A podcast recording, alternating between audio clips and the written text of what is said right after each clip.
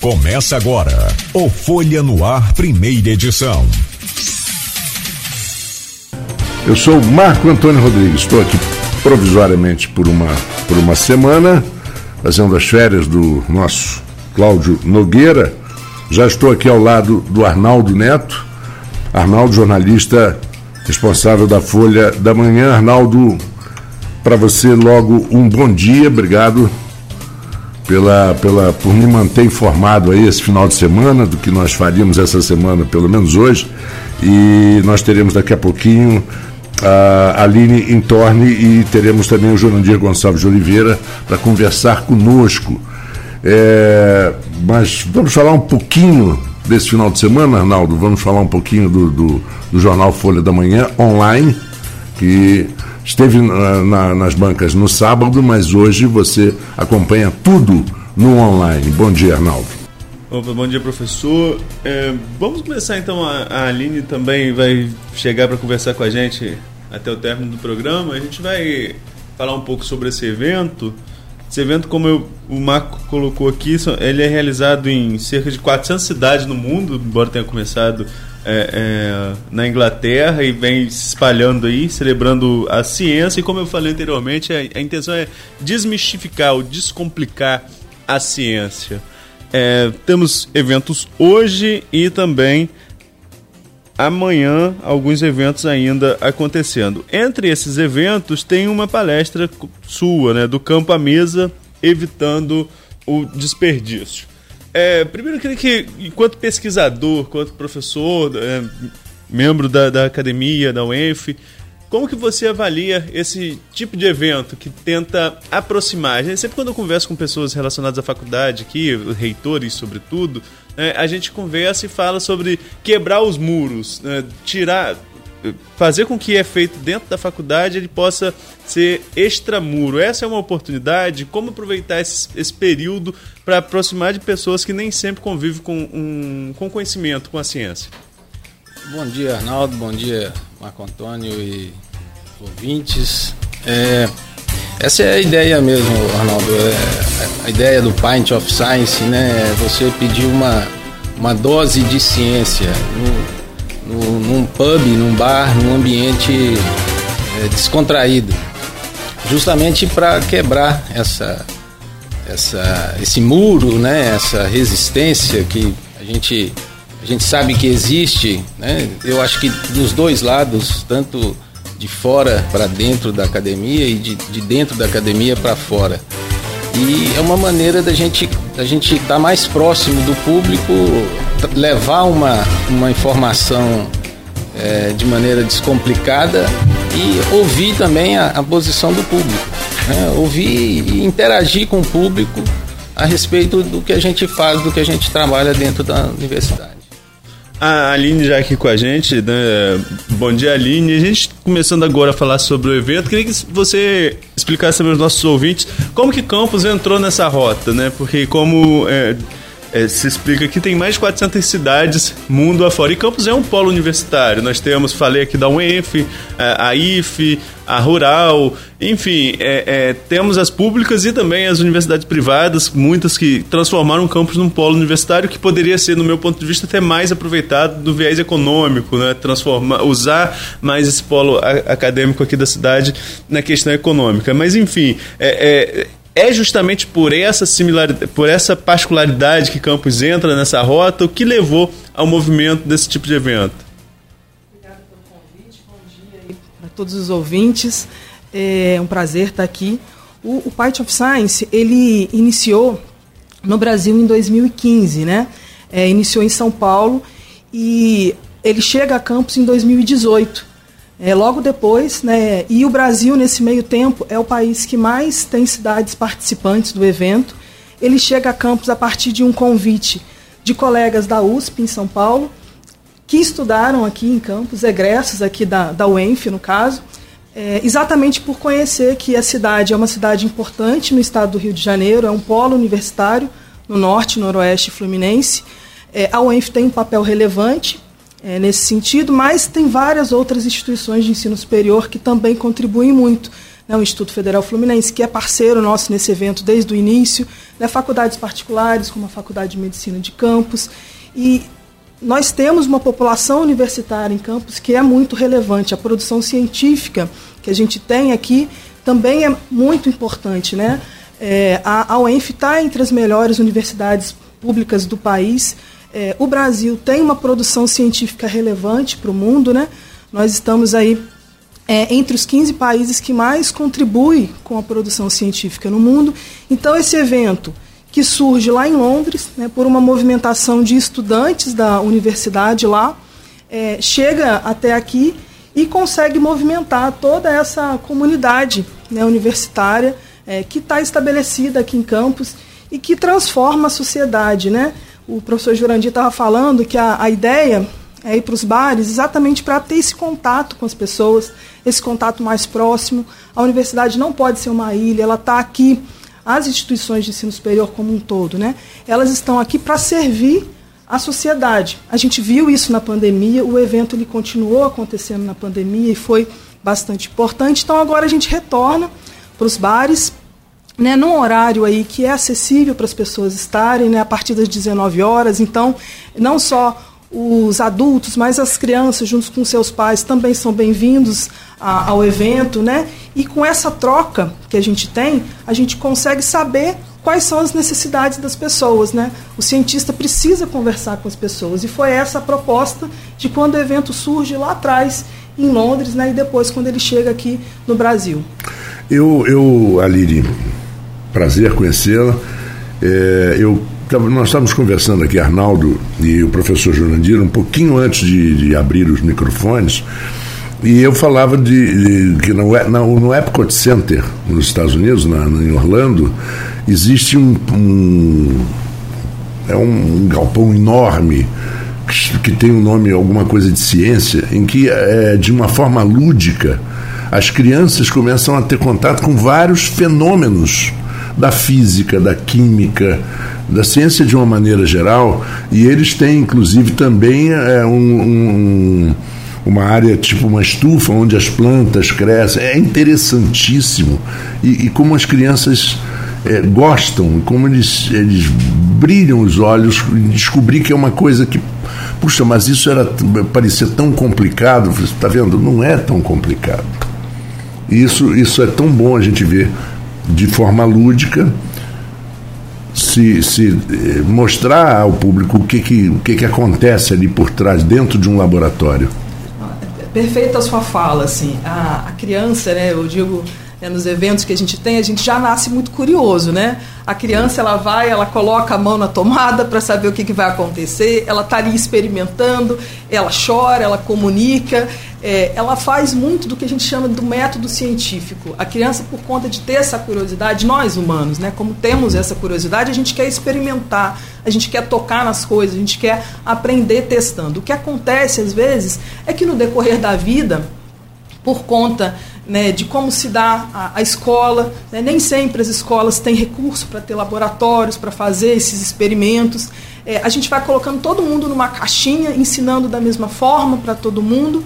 E quando a gente chega na vida adulta, a gente fica nessa correria do trabalho de um lado para o outro e vai perdendo esse método científico que é tão importante. Né? E nesse momento, né, o que, que a gente chama de método científico? É esse é, pesquisar, descobrir, tocar as coisas, a curiosidade. E agora, no momento que a gente está vivendo, isso é muito relevante. Por quê? É com essa formação científica, essa alfabetização científica que a gente chama lá na base, que a gente vai saber, enquanto adulto, a buscar as informações corretamente. E nesse mar que a gente tem agora, que é a internet, a gente precisa buscar uma informação ali que é relevante. E às vezes a gente se perde. Hoje a gente já tem dados que mostram que o brasileiro ele se informa mais pelo WhatsApp, mais pelas mídias sociais do que por fontes seguras. Então, é, é isso que faz. É, é, esse, é essa história que eu contei que a gente vai se perdendo no caminho da informação, do conhecimento, que faz com que a gente se, com que a gente se perca nas fake news hoje. É. Né? E aí a gente tem que. A, a, ideia desse evento é exatamente retomar esse olhar, é, de fazer essa curiosidade brilhar também no adulto, para que a gente queira buscar as informações nas fontes confiáveis. É, porque uma vez eu até conversei com o Arnaldo, não sei se ele lembra, mas a gente com quando era a gente era menino, eu principalmente, que na minha época, eu estudei num colégio no Rio chamado Colégio de Aplicação, da UERJ, que era o EG, Excelente. na época do Estado da Guanabara. Nós tínhamos no, no terceiro científico, que era científico, que era que todo mundo fazia o pré-vestibular, ninguém foi fazer pré-vestibular, todo mundo estudou no colégio de aplicação. Continuava até o terceiro científico no colégio de aplicação. E, e somando de todas as, as categorias, tinha de pessoal que ia para fazer ciência, humanas e engenharia, te- tecnologia. Todos os alunos, sem nenhuma exceção, passaram no primeiro vestibular. Ninguém ficou nem em excedente, nem para fazer o segundo vestibular, não. Todo mundo passou. E nós tínhamos, eh, eu estudei no colégio de aplicação de 63 a 60 e a 70, final de 69. E tinha todos os laboratórios dentro do colégio. Todos, todos, todos. E quando eu entrei na faculdade, todas as salas tinham papel vegetal, faculdade de arquitetura, na época tinha papel vegetal, caneta, tudo. Tudo. Hoje não tem nada. Hoje tudo devastado. É, Olha a que gente- coisa gente impressionante. Para poder retomar essas feiras de ciências no país. Pois é. Lá dentro do Ministério da Ciência e Tecnologia Inovação hoje, né, a gente tem um setor né, que chama popularização da ciência, uma coordenação lá dentro do Ministério, exatamente preocupada que a gente tenha é, essa é, que a gente retome esse olhar para a criança, essa formação científica, é, porque a gente precisa dela no nosso dia a dia. Né? O brasileiro, né, as pesquisas mostram que ele gosta de ciência sim, mas que infelizmente ele não reconhece quem são os cientistas. Né? Quando você pergunta para um brasileiro assim, ah, fala o nome de um cientista, de um cientista que você conhece. Normalmente as referências que vêm não são brasileiras, é o Einstein que vem, né? não vem uma Margarete Dalcomo, né, que foi tão importante aí na, O na Carlos pandemia. Chagas. Pois é. Então a E gente tantos, precisa né? reconhecer a nossa ciência. E esses é, né, eventos como o Pint of Science e outros, né, a gente acabou de passar aí pelo mês nacional da ciência e tecnologia, esse mês de outubro, onde a gente teve até aqui em Campos também a, a, a, a feira é, que envolveu as, as, as escolas do município no Jardim São Benedito. Então a gente precisa valorizar a nossa ciência nacional aqui para poder retomar que a ciência está presente no nosso dia a dia, né? Se a gente está aqui falando né, com os nossos, com os ouvintes de vocês, com a rádio, utilizando o microfone, isso é física, né? É o som se propagando. Se a gente está na internet também, tudo isso, né? Toda a tecnologia que a gente tem vem da ciência. Então, para a gente ser um país desenvolvido, para a gente desenvolver tecnologia, para a gente não só comprar do exterior, a gente tem que investir na nossa ciência. Né? A gente tem que é, fazer com que o cientista se aproxime mais da sociedade. E essa que é a proposta. É, isso sem falar que matemática, é, por exemplo, a matemática está em tudo. A música é matemática pura. É, é inacreditável que as pessoas ah, não é possível. É verdade. E lá no colégio de aplicação, o pessoal de, de, ciências, eles dissecavam é, sapos, ratinhos, aprendiam a fazer isso no, no, ainda no, no, segundo grau. Era, era muito legal. E ninguém faltava. Estava todo mundo presente. É quando... Se saíam bem, né? Como você disse, todo Não é, mundo passava no vestibular tranquilo, né? Exato. sem estresse. Exatamente. Sem estresse, mais ou menos. Mas não, não, não havia. Sem estresse é impossível. É. Mas e, e, os vestibulares naquela época eram dificílimos. A PUC tinha seu vestibular. A Universidade Federal do Rio de Janeiro de Engenharia tinha seu vestibular. Não tinha aquele negócio assim, vai passando, sobrou de um, não tinha nada disso.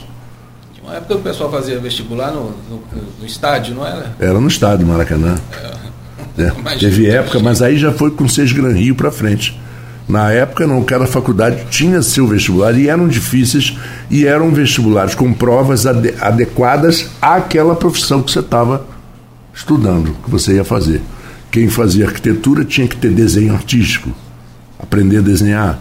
Para belas artes também, para medicina tinha ciência, não é isso, Arnaldo? É, não, não cansei, não, não cansei não, esse, mas esse período, sabe. mas a gente já, já leu sobre, né? Exato. Mas, Marco, eu queria chamar o professor Jurandir para a conversa, para falar justamente do tema que ele vai tratar, que é do campo à mesa, evitando o desperdício. É até, digamos, é, é uma coincidência que seja em bares e restaurantes, né? que lá também eles precisam utilizar melhor é, é, esses recursos, não só para, por uma questão de sustentabilidade, mas por uma questão econômica também, né? É basicamente isso, mostrar quanto que a gente pode utilizar é, é, o produto em várias frentes, mas também assim, sem desperdício nenhum, não só na questão na questão econômica, como eu acabei de colocar com vários restaurantes, mas também uma questão de consciência ambiental, né? do, do, do não desperdiçar, professor.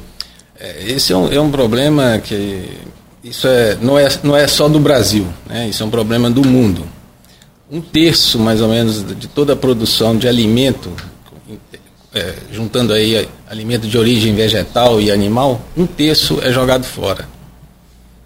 Todo ano. Um terço de toda a produção do mundo de alimento é jogado fora.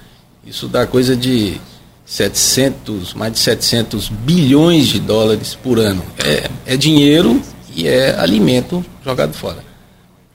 Ao mesmo tempo, a gente sabe que tem uma, uma massa né, de, de, da população que passa fome por falta de alimento. Não por falta de alimento disponível, na verdade, por questões políticas, né, que a gente não vai entrar em detalhe aqui. Mas é, existe alimento, é produzido alimento e uma parte desse alimento não chega na mesa do consumidor. No Brasil, é coisa de 45% a 60%, dependendo do tipo de, de produto de origem vegetal, de 45% a 60% é jogado fora sem chegar na mesa do consumidor. E tem coisas, como o Arnaldo falou, tem coisas que é, pode ser, podem ser feitas pelo consumidor, né, para poder evitar esse desperdício. É, quando a gente fala em 45% a 60% de desperdício, é coisa que acontece desde lá do campo até chegar na mesa do consumidor. Nós, consumidores, participamos desse, desse montante aí de desperdício, em torno de 10% de tudo que é perdido acontece na nossa casa, como consumidor. E muita coisa é de, no, é, é, é, é de problemas de, de problemas culturais nossos de como é, usar o alimento, de como manipular esse alimento, de como é, preparar esse alimento para ser consumido. E são coisas simples que a gente pode fazer que pode evitar esse, essa parte desse desperdício. É lógico que isso é uma cadeia né, que tem que ser é, é, melhorada, tem que ser trabalhada, mas uma parte que é a, a parte do consumidor que está ligado a, a, outras coisas, né? Porque se o consumidor desperdiça, o produtor tem que aumentar a produção, mas mesmo assim não chega na, no, no, consumo esse, essa, esse alimento então a gente tem que tentar atuar em toda, em toda, em toda a cadeia, né? E o consumidor é, é, é um, um, alvo principal né, em como é, melhorar, né, em como evitar esse, esse problema de desperdício. Deixa eu abrir o meu microfone. Sem abrir não vai funcionar. A ciência diz isso, não tem que abrir, tem que ligar. É, nos, eu me lembro muito bem que gente na faculdade, no início de faculdade, anos 70, uh, os restaurantes do Rio, dos Rio, do Rio, principalmente os maiores, que havia um La Mole, por exemplo, que não existe mais, tinha uma quantidade muito grande de refeições, eles havia um grupo de, de, de, de pessoas e escolas que recolhiam a comida e, e levavam para abrigos e hoje é proibido por lei. Olha só que loucura. É proibido por lei, não pode da cadeia se você fizer isso. Como é que você, o que, que você tem a dizer em relação a isso? Porque a mesma coisa nos Estados Unidos, é proibido você, um McDonald's não pode doar um, um, alguns hambúrgueres para um abrigo, não, porque aí vai aparecer um advogado que vai processar se alguém comer e passar mal. Às vezes não é nem culpa do hambúrguer, às vezes é culpa da pessoa mesmo que está predisposta. Mas como é que você vê isso? Isso não contribui com, com um desperdício, você não pode fazer isso, tem que jogar fora. Então, a feira tem que jogar fora. É, então, ô, ô, ô, Marco, é, isso contribui com desperdício, mas tem outras coisas que, que contribuem com desperdício antes de chegar não, nesse claro. ponto, né, que poderiam ser é, melhor é, é, é aplicadas, né? É, chegar nesse problema antes, visualizar esse problema antes e evitar. Eu não sei, sinceridade, eu não sei dizer em, com base em que que isso é, é, é virou uma lei para proibir né, a, a, a, doação de alimentos. Eu sei que existem alguns, alguns é, é programas que fazem isso. Banco de alimentos, se eu não me engano, uhum. no sul do Brasil tem uma. Em São Paulo tem, tem uma, um grupo que faz essa coleta de alimentos e distribui. É, distribui. Mas aí eu não também. sei em que Mas ponto, eu, né? É um alimento in natura, isso, né? É, é, tem, tem, a ser, tem Às um vezes ele está feio, ele está é. feio e tal, mas ele está ótimo para o consumo. Então, essa questão do feio, a gente, eu vou comentar isso hoje lá na, na, na palestra lá no, no Porcs, né? Que vai ser hoje às 19 horas. É, essa questão de, de achar que um produto feio não é, não pode Adequado. ser consumido. Não, não tem relação nenhuma com, com aspecto nutricional, com aspecto de segurança no, no consumo, Concordo. pelo produto ser feio. Eu costumo falar isso com, com os alunos em, em aula. É, quando você vai no supermercado e vê na banca lá, uma, uma banca separada com os produtos, às vezes os mais feios, e ele é mais caro, são os orgânicos. São os produtos orgânicos hoje. Que aparentemente eles não têm aquele padrão que a gente passou a, a, a ver como um produto bom. Uhum. Que é a casca meio rugosa, a coloração não uniforme, um produto mais, mais um produto de tamanho é, é, é, não padronizado. Isso é um produto orgânico que o mercado paga mais caro hoje, mas por quê? Porque acredita que esse produto tem uma qualidade melhor, porque ele não sofreu é, Uhum. é, controle com pesticidas, com, com produtos que, que podem é, é, é, trazer algum, algum mal para a saúde. Mas é, é questão de é questão cultural, de mudar a, a, a visão né, do consumidor do que é bom para a saúde. Né, e não ninguém. A gente vê, a gente compra com o olho, mas a gente não não precisa comer com o olho. Eu Uhum. preciso saber o que, que é saudável, o que, que é, o que, que vai me fazer bem. E, e o produto desuniforme, com cor não, não padrão, com tamanho não padrão, isso não atrapalha em nada. Mas a gente desperdiça esse tipo de, de alimento. Professor, é só, mas eu estou falando demais. Daqui a pouco eu vou passar para o Arnaldo e eu vou descansar um pouquinho. Mas é, a própria, ah, um órgão Anvisa, né, que controla muito alimentos produzidos e industrializados ou não, é, e, e é muito comum em cidades menores, campos inclusive, terem tradições de, de, de comidas e de, de doces e, e, e bolos e alguma coisa de forma caseira. E muito se proíbe. Por exemplo, eu me lembro que aqui pertinho da rodoviária tinha uma casa de uma família, família Terra, que fazia uma goiabada que você via eles fazendo naqueles tachos de cobre. É proibido. Não se pode mais é, fazer, nem a não ser que haja um investimento muito grande. E se perdeu muito, muita coisa tradicional. E você acha que isso não é um, um negócio do tempo de validade, por exemplo? Como é que você vai colocar um tempo de validade num queijo? Que o, quando, quanto mais velho ele mais é, admirável fica e mais busca ele tem. Talvez O queijo brie, um por tipo, exemplo. Né? É. Isso pode Não, mas variar. tem, mas Não, tem, então pode variar você- pelo tipo de queijo, É. né? Quanto mais velho, mais curado, vai, É. vai tendo uma, uma, uma- Exato. um sabor mais. ah, Nós, por exemplo, vamos no Apurado. supermercado, a gente está habituado a comprar o brie branquinho. O brie, o camembert branquinho. Se vem um francês, ele não vai querer comer aquele brie. Ele quer comer o brie já com gosto de, de amônia, que chega aquele cheiro forte e que tem a casca amarelada e já é daquele que eles gostam. O queijo brie era feito para comer daquela forma. Mesma coisa do vinho. Ah, no tempo de validade do vinho. Espera aí. O vinho de 2015 não pode ser consumido, o de de 2000 não pode ser consumido porque passou do prazo de validade. talvez o tipo de vinho. Tem vinho que deve ser melhor consumido mais novo. Outros tem que Assim ser não, existe, existe, mais- existe, existe. O vinho verde, por exemplo, é um vinho jovem. né? Beaujolais, É, Beaujolais, vinho jovem e tal.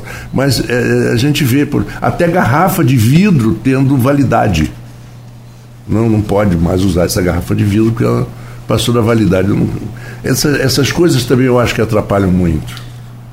É, é a legislação. Né? É, é, a legislação, claro, a legislação. E a minha visão disso é que a legislação ela tenta uniformizar uma coisa que é que é, difícil que é muito é, é, é, modulada, né? Mas só que você não tem como criar uma legislação para cada bloco, para cada caixinha dessa. É muito então difícil. você vai fazer uma coisa genérica. Uhum. Claro que vai ter coisa que vai ficar fora. É. Mas eu, eu imagino que isso é para segurança maior. Uhum. Tá? Não estou dizendo o que está certo e o que está Não, errado. não, eu entendi Tô- perfeitamente. Estou tentando entender Você tem- a ideia é. da, da- Você tem que generalizar para poder. ter uma segurança maior. É. Para evitar um, um- um pequeno dano que. É. Um dano É. fatal. Como é que você corrige isso? É, exatamente. Desde, é, e você cria a possibilidade de se analisar depois, caso a caso. Né? Olha, são 8 e 5, Arnaldo. Vou a um pequeno intervalo e já voltamos. Aí o Arnaldo vai segurar um pouquinho a barra, porque ele deve estar cheio de pergunta e eu estou falando demais. Eu não sou entrevistado. Quem tem que falar é o entrevistado. Tem, tem que explicar e esclarecer o nosso ouvinte. Vamos a um pequeno intervalo, voltamos já com o Folha no Ar. Tá na hora de economizar energia com a elétrica. Estamos de volta com o Folha no Ar, aqui na Folha FM. Eu sou Marco Antônio Rodrigues, aqui conversando conosco, Aline Intorni e Jurandir Gonçalves de Oliveira, agrônomo. E voltamos também com a presença do Arnaldo Neto.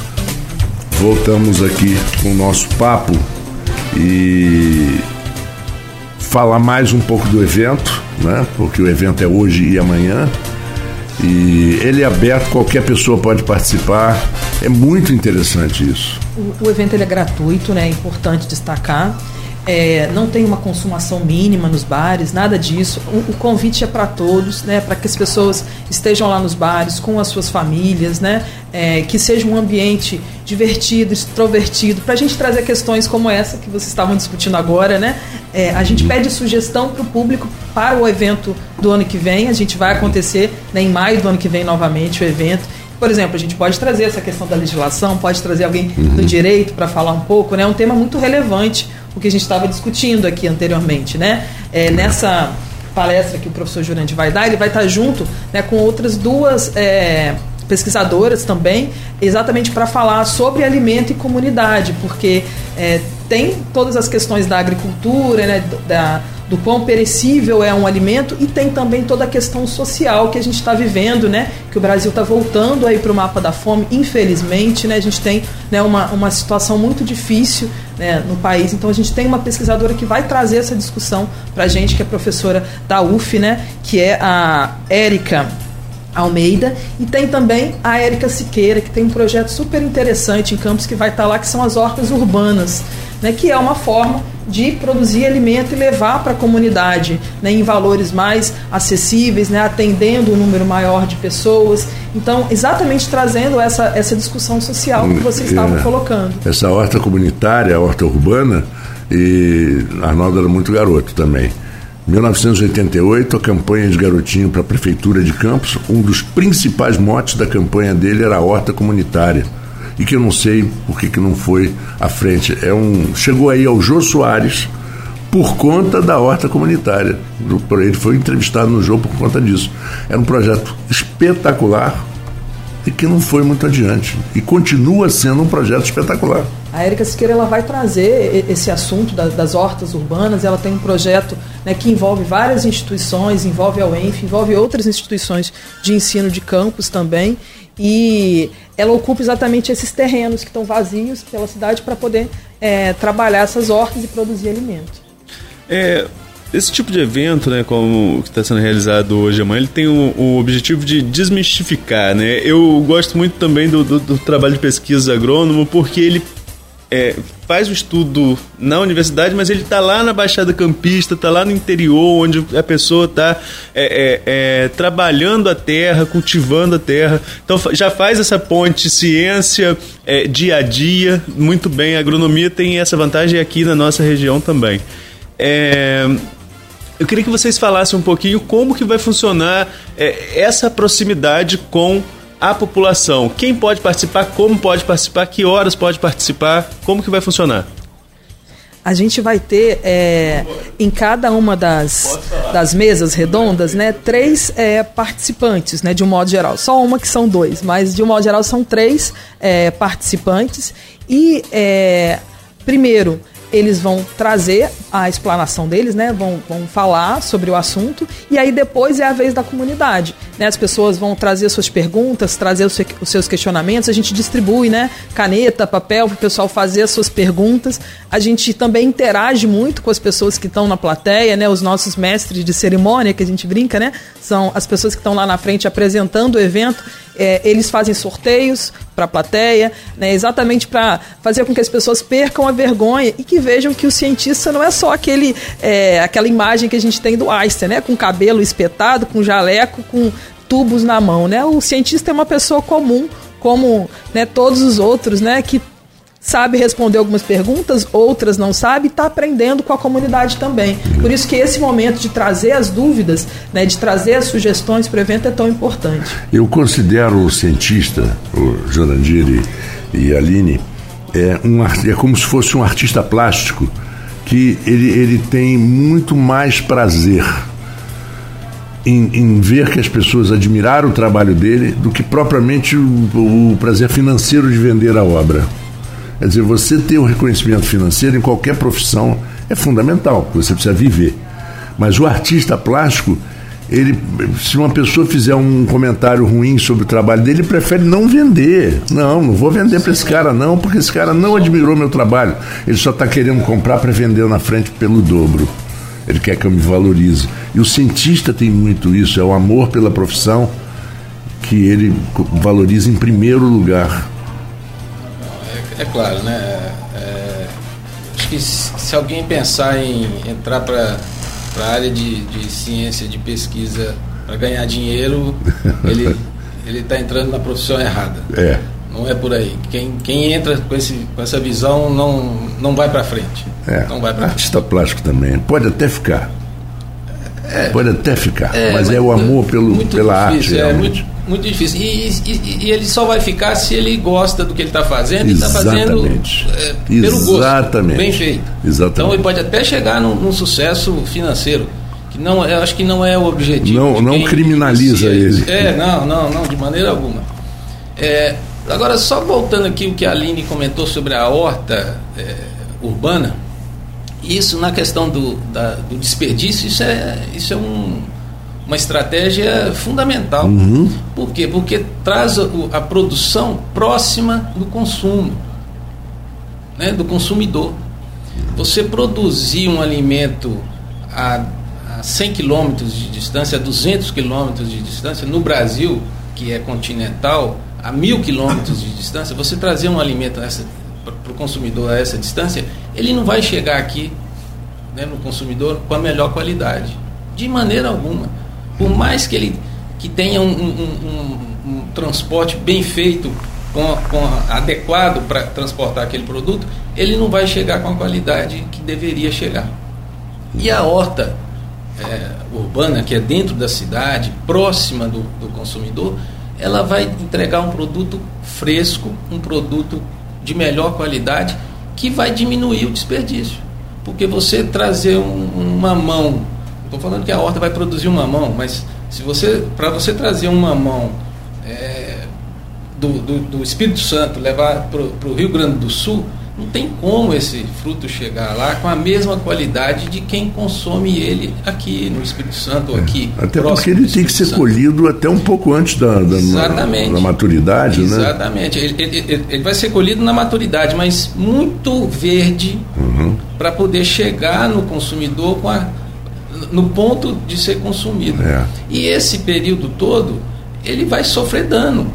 Durante o transporte, ele está sendo comprimido, está tá balançando, está sofrendo choque mecânico. Uhum. Ele vai chegar lá estressado. Não, não é outro termo, não, é, é estressado mesmo. E esse uhum. estresse leva a uma perda de qualidade do produto. Sobre o ponto de vista seu, como, como agrônomo, é, qual a importância, por exemplo, de cada região se identificar com seus produtos, os produtos que são característicos da região? Por exemplo, a gente sabe que aqui, por exemplo, o abacaxi é maravilhoso.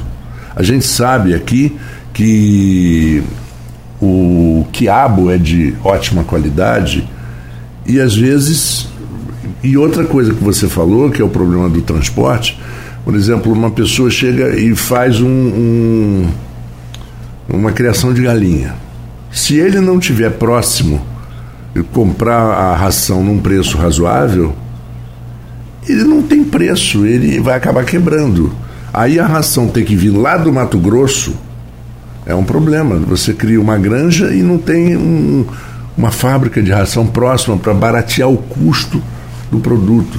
E, vai, e aí tudo vai somando o preço, né? Vai aquele barulhinho da, da máquina. Tchac, tchac, tchac, tchac, tchac, o cifrão. Né? Ficando, o cifrão vai ficando caro, caro, caro, caro, caro. É, o, o Brasil tem a vantagem né, de ser muito grande, de ter climas diferentes. É e você tem, tem, tem produtos que você, quando você vai lá no norte, lá no nordeste, você vai ver frutas que você não encontra aqui. Encontra aqui. É, você pode até trazer essa fruta para cá, o consumidor vai consumir. Alguns sim, porque isso vai chegar com um preço também maior, né? É. Não vai ser o mesmo preço que você é, teria se você fosse adquirir isso lá. Mas eu volto a falar, a qualidade não vai ser a mesma. Você poder consumir um produto produzido mais próximo do local de consumo, esse produto é de melhor qualidade. Né? Nos Estados Unidos existem umas, algumas, alguns produtores que colocam selo nos seus produtos, é, fruto amadureceu na planta. Uhum. O fruto que amadureceu na planta, ele é muito mais saboroso do que aquele que foi colhido é.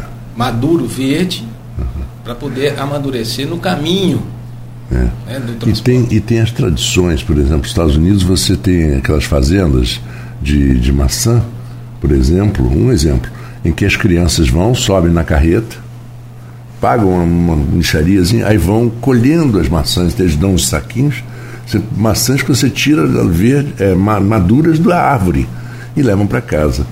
Né? É outra tradição. A criança já está sabendo disso, coisa que às vezes o adulto aqui não sabe eu costumo comentar nas aulas né, com os alunos, é, a gente sempre lembra, alguém comenta, eu comia uma, uma mão que era doce, eu comia um, uma banana que era doce, eu comia uma manga que era doce e hoje não, não é mais. Não é, não é tão doce como era antes. Na verdade, você comia a manga, a banana, o mamão, no sítio do seu pai, da fazenda do seu pai, do seu avô, do seu tio, que você com, com, pegava na, a, a, o fruto maduro na, na, na, planta, no pomar. E você lembra disso, né? você tem uma memória afetiva disso, achando que era um produto que hoje não existe mais. Na verdade, existe se você for lá no sítio, pegar, colher maduro e consumir ele na hora. Ele vai ser mais gostoso, realmente. É. Campos, é, uns anos atrás, é, três frutos que eram. Você tinha em qualquer. Na, na rua você tinha. Eu me lembro tinha na rua. Abio, é, Saputi e Jambo. Eu pegava, né, Arnaldo? Acredito que em São João da Barra, pitanga. Gente, pitanga, você colhia pitanga assim na camisa. É outro ponto pitanga é natural de, dessa região. De, dessa, natural litoral, da região. É, da, é, é, da região. Tem muita variedade aqui. E pitanga, por exemplo, nativo. em Miami, quase todas as, as cercas vivas daquelas construções de Miami Beach são árvores de pitanga, pitangueiras. Só que eles acham que é veneno, eles não comem. Uma vez eu catando, uma senhorinha falou assim: não, senhor não come isso não, hein, que isso é veneno. Eu falei: ah, não é não. Só não sabe, Mas só não conhece. é um ponto importante, né? É. Valorizar os produtos locais, é. valorizar os produtos da estação. Né? Então, é, é um ponto que a ciência vem para incomodar, eu acho, um pouquinho as pessoas, cutucar um pouquinho as pessoas. Né? Que quem consome sapoti hoje? Né? Quem consome a bio diminuiu muito, a gente não vê essas frutas, porque é, essa cultura foi se perdendo. Né?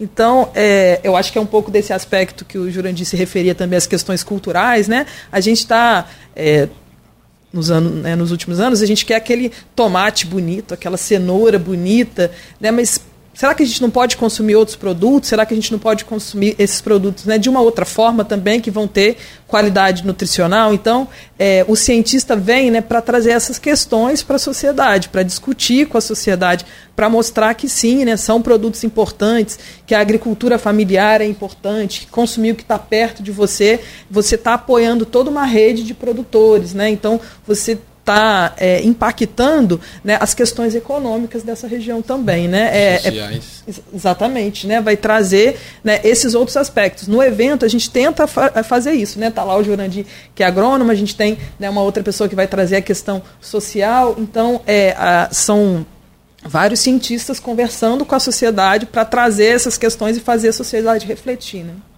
Eu precisei dar uma saída em noticiário é assim mesmo, né? A gente recebe ligações em cima da hora e, e são assuntos importantes. Já encaminhei a redação. Enfim, é, mas eu queria trazer um outro assunto. A gente está falando muito, até mesmo pela presença aqui do, do Jurandir, a gente está falando muito dessa questão do, do, do agro, né? da questão agrônoma. Mas o, proje o, o, o projeto ele trata de outras nuances também, né? O que mais vai ser discutido nesse evento entre hoje e amanhã? Quais são as, as perspectivas, quais são os temas que serão debatidos? Trata assim, Arnaldo, foi, foi bom você trazer, porque a gente sempre é, busca no evento é, trazer uma visão diversa, assim, sabe? Não fechar em um assunto só, até porque a gente entende que a sociedade tem diferentes demandas, né? Um outro ponto que a gente vai é, trazer também é, a, a, mesa do Jurandir é hoje, como ele colocou, né, lá no, no Porques. Hoje também vai ser discutido um outro assunto é, relacionado com os animais, com a evolução dos animais. Hoje a gente valoriza muito os pets, né, os, os nossos companheiros, os, os, gatos, os cachorros. Então a gente vai ter né, uma veterinária, Gabriela é, Leal, que é uma pessoa super premiada é, que vai vir conversar conosco sobre é, a evolução desses animais, como a gente tem impactado nos cachorros, né, nas raças dos cachorros, quando a gente é, começa a selecionar esses animais, quando a gente começa a escolher algumas raças para ter, quanto a gente está impactando na evolução desses animais. E a gente tem também o Felipe, que é professor da UFRJ, que vai trazer um outro olhar sobre os animais, falando aí é, de uma questão evolutiva ao longo do tempo, né, é, ao longo de milhares de anos de evolução, né, que chama Animais do Antigo ao contemporâneo, que vai trazer todo esse outro aspecto. Amanhã, é, essa, essa, essa mesa sobre animais é no Nômade, tá? Nosso outro parceiro, nosso outro bar. Vocês me permitem aí, eu preciso falar o local, né? Às 19 Problema horas. Nenhum. Aí amanhã a gente vai ter é, uma mesa que chama Mundo das Vaidades. Nessa mesa a gente vai trazer o aspecto da saúde, com um, um, olhar social também. Né? Hoje as pessoas é, cada vez estão mais tatuadas, né? trazem tatuagens no, no seu corpo e dependendo da época do ano, dependendo da época, assim, eu não sei se vocês já sei antes eram tribais as tatuagens que as pessoas uhum. usavam Hoje, né, são borboletas, né, nomes de pessoas, né, ao longo do tempo isso, isso vai mudando. Então a gente vai ter é, uma pessoa trazendo o aspecto das mídias, né, como que as mídias influenciam esse aspecto da beleza, né, é, na, na, nossa sociedade, que é a Chilena Amaral, uma professora da UENF que trabalha com esse contexto social da beleza, né? É, como que a, a, contemporaneidade influencia nos padrões de beleza, as mídias sociais que são tão presentes hoje na nossa vida. E a gente vai ter né, um dermatologista junto com a gente também, o professor é, Edilber, da Faculdade de Medicina de Campos, que vai uhum. né, falar aí sobre os mitos. Pellegrini. Exatamente, sobre os mitos e as verdades né, da tatuagem. E eu tenho que aproveitar e agradecer a FMC, que são parceiros nossos desde o primeiro evento. Né? O é, professor Eudilber está sempre junto conosco. E também né, com a participação do Instituto Federal Fluminense, aí, o Jonas Terra, né, que vai é, falar sobre essas pinturas corporais, sobre um pouco da história é, que traz essas pinturas nos corpos. Porque se a gente lembrar, né, os indígenas né, já utilizavam é. é essas pinturas. Né, e quando tatuagens. você falou da tribal, a Nova Zelândia contribuiu muito com isso, né? aqueles desenhos neozelandeses dos, dos nativos é, se espalharam pelo mundo em termos de, de de tatuagens, porque são desenhos incríveis, né? E, e cada vez mais retoma-se isso, né? Cada vez é. mais as pessoas usam tatuagem, é, é algo que está presente no nosso dia a dia, né? Essa discussão vai estar tá acontecendo amanhã, né, dia 8, no Porques também. É, e fechando aí o, o, nosso evento, a gente vai falar sobre tecnologias na ciência.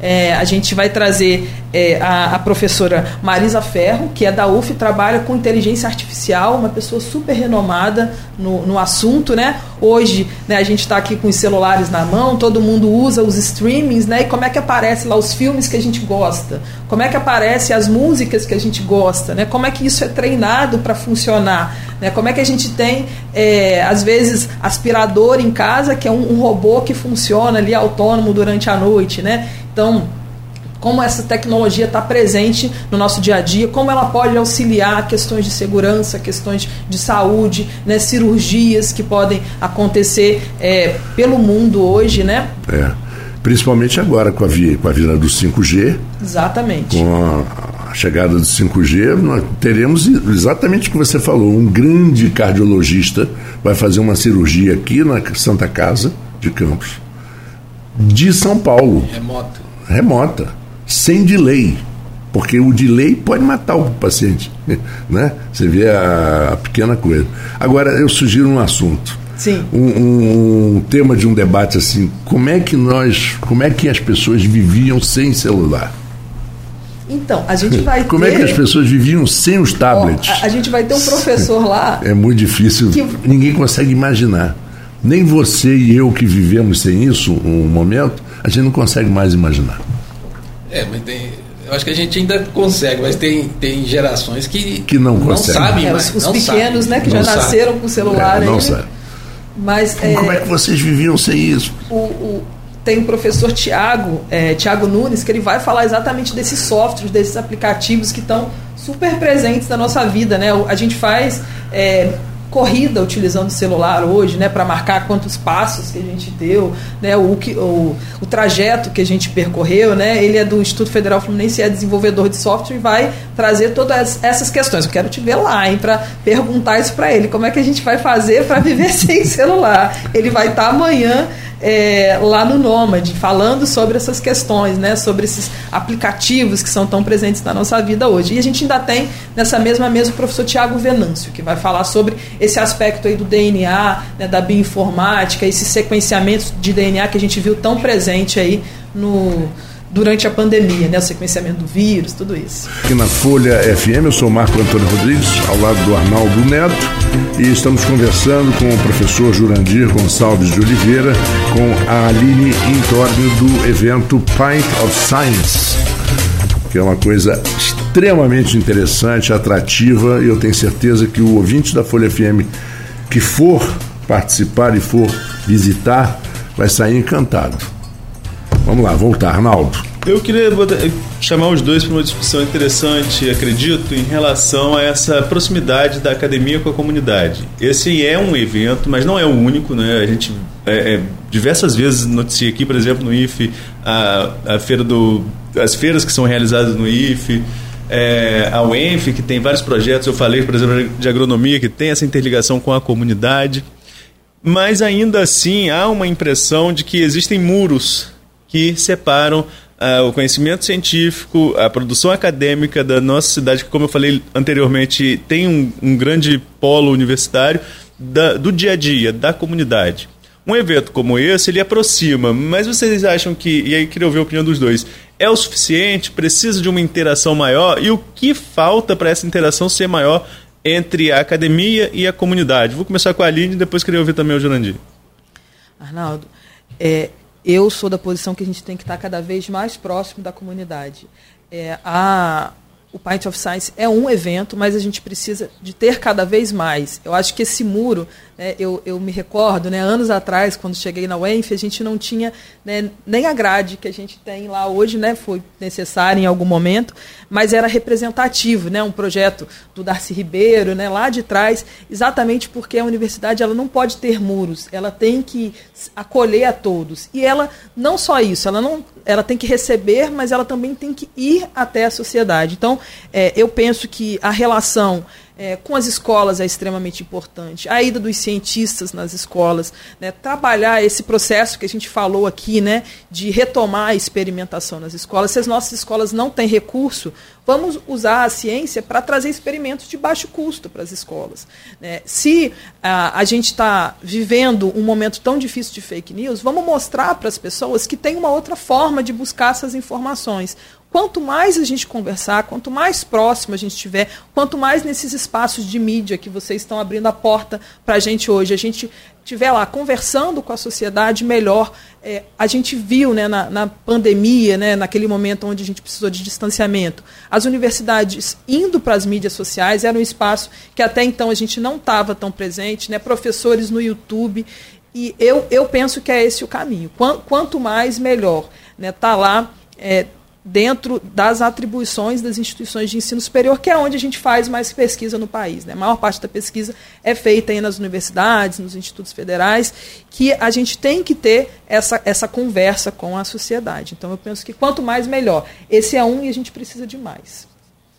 Bom, é, é essa é uma, uma forma né, de fazer a, a, o contato do, da, da, da, academia com a sociedade, né, o Part of Science, mas a gente tem outras, outros canais. A universidade tem programas de extensão, né? tem, tem muitos projetos de extensão, vocês devem já ter recebido aqui colegas lá da UENF trabalha, é, falando sobre programas de Sempre, extensão. sempre, sempre. É, a gente tem a Semana do Produtor Rural, essa Semana do Produtor Rural acontece desde 2005, eu participo dela, eu ofereço dois cursos, desde o primeiro, primeiro é, evento que aconteceu em 2005, só não tivemos, nos dois anos da pandemia, a gente não teve a Semana do Produtor Rural. Esse ano teve, geralmente é, é nas férias de, de, meio, de ano, meio do ano, julho, agosto, que acontece a Semana do Produtor Rural. É, não me recordo agora quantos cursos a gente teve, mas é, é coisa de, de mais de 50 cursos que são oferecidos. Cursos que paga, acho que 10 reais, você faz inscrição em 3, 4 cursos para o produtor rural, para a dona de casa, é, para quem tem uma, uma quitanda.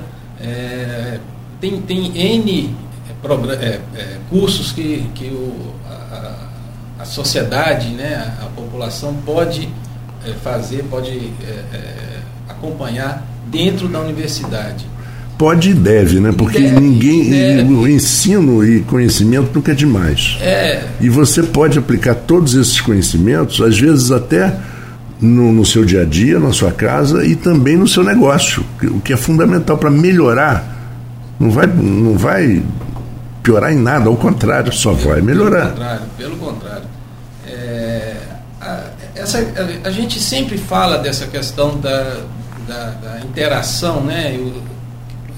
Que, que, na verdade, como que, como que isso deve acontecer? É, é, univers, é, o, é o cientista, é o pesquisador que deve ir é, mostrar o seu trabalho para a sociedade de maneira é, é, é, palpável, né? não um, um, artigo científico, um trabalho que está numa revista que muitas vezes não tem, a, a, a comunidade não tem acesso. Ou se é a sociedade que deve ir para a universidade buscar essa informação e, e interagir com a, com a academia. Eu, sinceridade, eu não sei onde que está a, a, a, a, falha. Uhum. Se é de dentro para fora da universidade ou de fora para dentro. Mas eu vejo na UENF e onde eu já passei que a universidade ela está aberta para a sociedade. Sempre esteve e está aberta. Mas parece que existe uma, uma, uma certa, é, um certo distanciamento que a gente precisa vencer. A gente precisa vencer. É. Você comentou sobre, falou lá na, na, sua experiência nos Estados Unidos, da, das crianças irem em, em, em museus para visitar e ver, ver a ciência e ver cultura, né? Museu é, é, é um, é, um, é um local de, de, de, de, de tudo, de né? Cultura, né? Para você. Tudo. É, é, um local de, é um local de aprendizado. A, a, a, né? aprendizado. o aprendizado né, das pessoas. E eu acho que isso falta realmente no Brasil. É cultural. É cultural. Gente, quem, quem viaja e vai lá fora, entra num museu, é, renomado, você vai ver escolas com, com crianças lá dentro, com as crianças de 3 anos, 5 anos, é, tendo, tendo aula de arte com um quadro de Picasso, de, de Van Gogh. É, por que, que a gente não tem essa cultura no Brasil? Não é em grandes cidades, não é só cidades menores que não tem. Em, em capitais também não tem, não é comum isso. Então eu acho que precisa é a sociedade mudar a visão do que é cultura, do que é ciência e valorizar. Essa, essa é a coisa, e valorizar.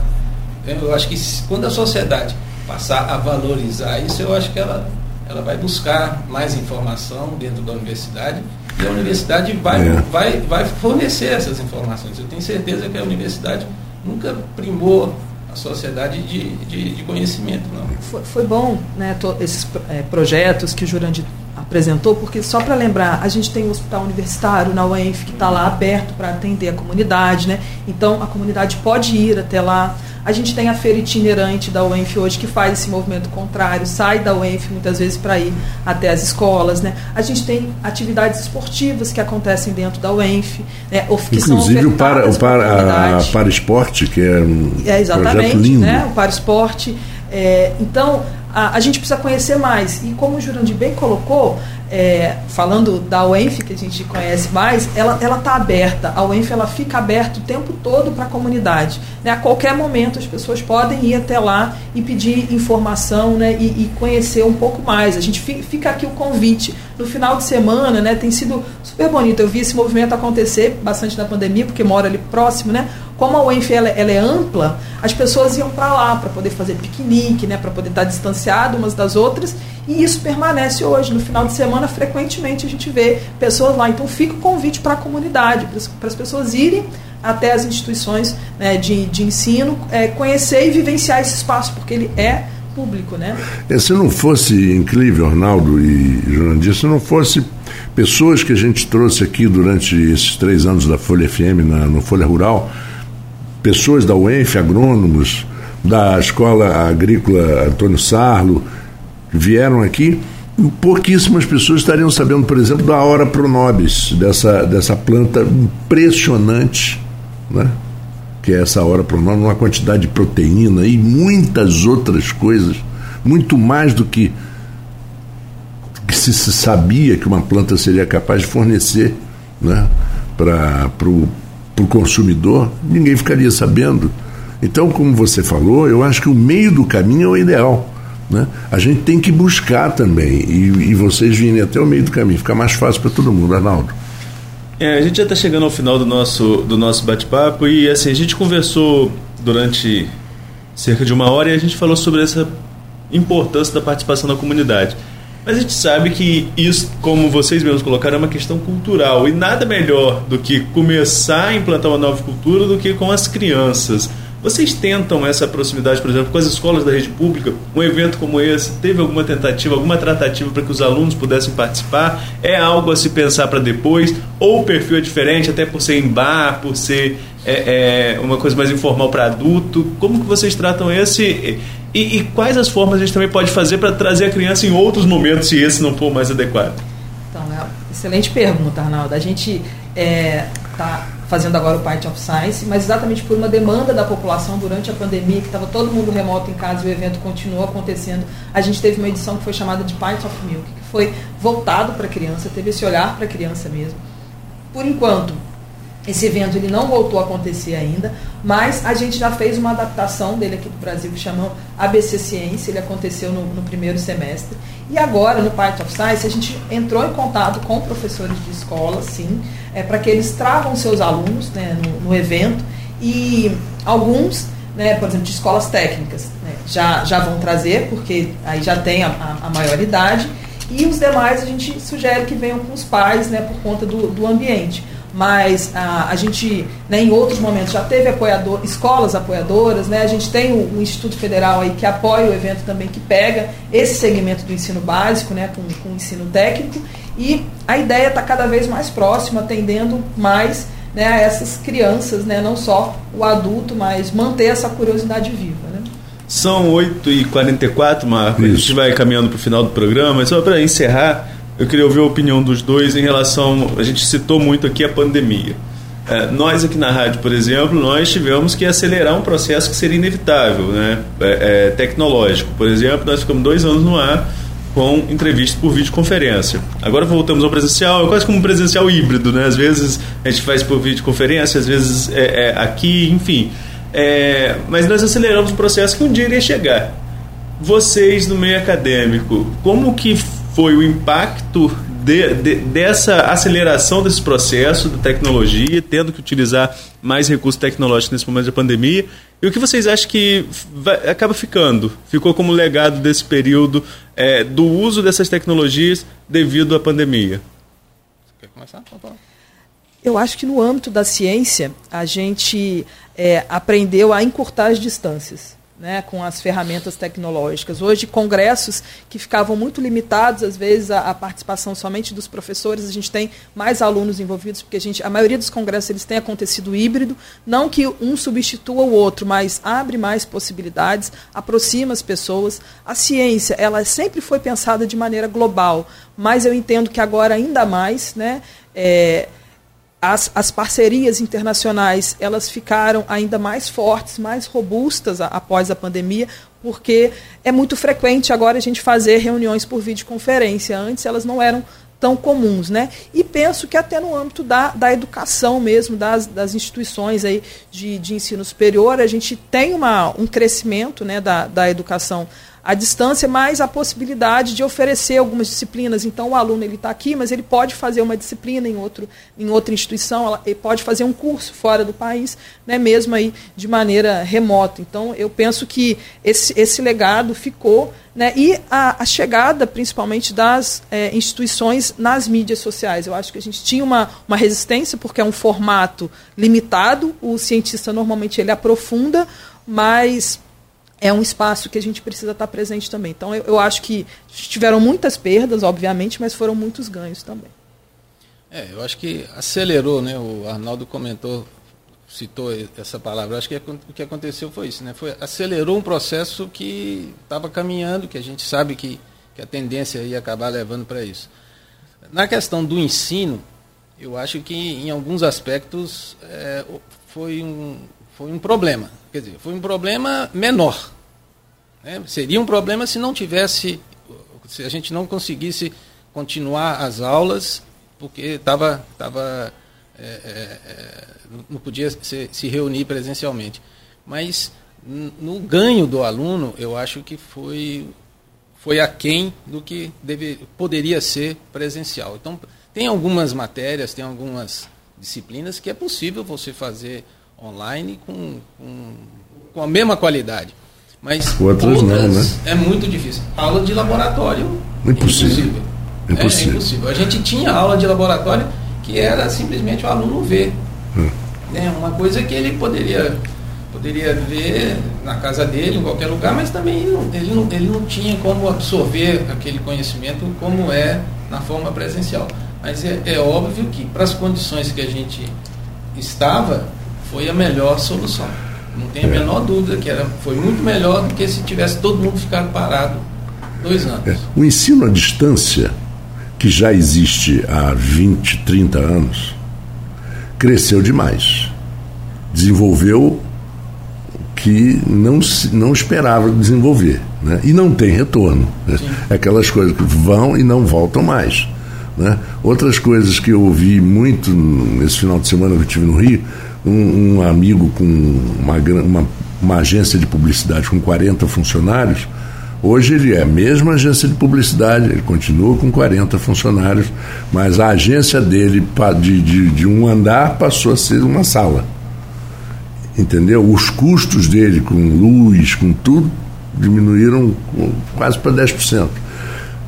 A maioria dos seus funcionários trabalham de casa rendem muito mais e ele falou assim, e eu não tenho hoje uma coisa que eu tinha demais, que era fofoca no trabalho, que era o, o mau relacionamento, a influência às vezes de alguém olhando o outro. Isso acabou. Então não tem retorno, não tem volta. O que, que vocês acham? Muita coisa realmente não tem. É, mas numa agência de publicidade também, às vezes falta aquele estalo criativo, né? Sim, Quando um é, canta uma é, coisinha, por o outro, outro, pega no exato, ar. a reunião É, Não substitui, né? Eu não, não substitui nunca. as ferramentas se é, complementam, é, né? é, é, se complementa. Mas foi um passo importante, É, até mas para a é- gente ter mais acesso. Né? Mas a, a, a- é que nem a história de uma redação de jornal. O barulho da redação de jornal é fundamental. Se for muito silencioso, ninguém consegue trabalhar. Não, está faltando aquele barulho, está faltando a, a bagunça. Mas tem uma coisa, um comentário. É, quando a gente, a comentou das reuniões, né? Quando a gente faz uma defesa, por exemplo, na universidade, uma defesa de, de mestrado, uma defesa de doutorado, costumava vir um pesquisador de fora. Era, era é, obrigação, né? É, é uma, é uma lei, na verdade, uma norma, lei não, uma norma da- do, do curso que tem que trazer um pesquisador de fora para participar da banca de avaliação daquele trabalho. É, era é, isso era importante, o pesquisador que vinha de fora conhecer a UENF. A UENF é uma universidade nova, relativamente nova. E tem uma produção significativa, mas ela está no interior do estado do Rio de Janeiro, ela é pouco conhecida. Então muitas vezes você ligava para o cara, onde que é na UENF? A UENF é aonde? Campus? Não, não sabe, sabe que a universidade produz, mas não sabe onde que, nem onde que ficava. Quando o pesquisador chegava aqui, eu, eu cansei de ver isso, o cara ficava impressionado. Falei, gente, eu não imaginava que tinha uma universidade aqui no interior do Rio de Janeiro com, com esse potencial todo, com esses laboratórios. Era unânime, todos se impressionavam com isso. Hoje isso não vai ter mais. Hoje isso não vai ter mais, porque o cara vai participar online. É, tem as Aqueles, perdas. aqueles que conheceram sabem que, como que é a universidade. Aqueles que não conheceram não vão, dificilmente vão vir aqui para conhecer. É. Mas isso é uma coisa muito do E Brasil, a né? USP, você não precisa falar da USP, o Brasil conhece, a Unicamp, o Brasil conhece, né? o FRJ, o Brasil conhece, mas a UENF é pouco conhecida. Agora, você ainda ouve dizer que Campos é uma cidade que, beirando os 600 mil habitantes, ainda tem gente que diz que Campos é uma cidade pequena. Mas peraí. No mundo inteiro, uma cidade de 600 mil habitantes é uma metrópole. Em qualquer lugar do mundo é uma metrópole. Talvez Então- na- na China que não, né? Não, na China não, né? Mas na China não é qualquer bairro, lugar do é um mundo. bairro. É um bairro, seria um bairro. Mas você vê, se você somar o número de habitantes da capital do estado de Nova York com a capital da, da, da, da, da Califórnia, dá pouco mais da metade da população. Sacramento com, com Albany, Albany tem 80 mil habitantes, Sacramento deve ter 250, 300 mil habitantes. Los Angeles é um bom Mas Los Angeles, de compensação. pois é.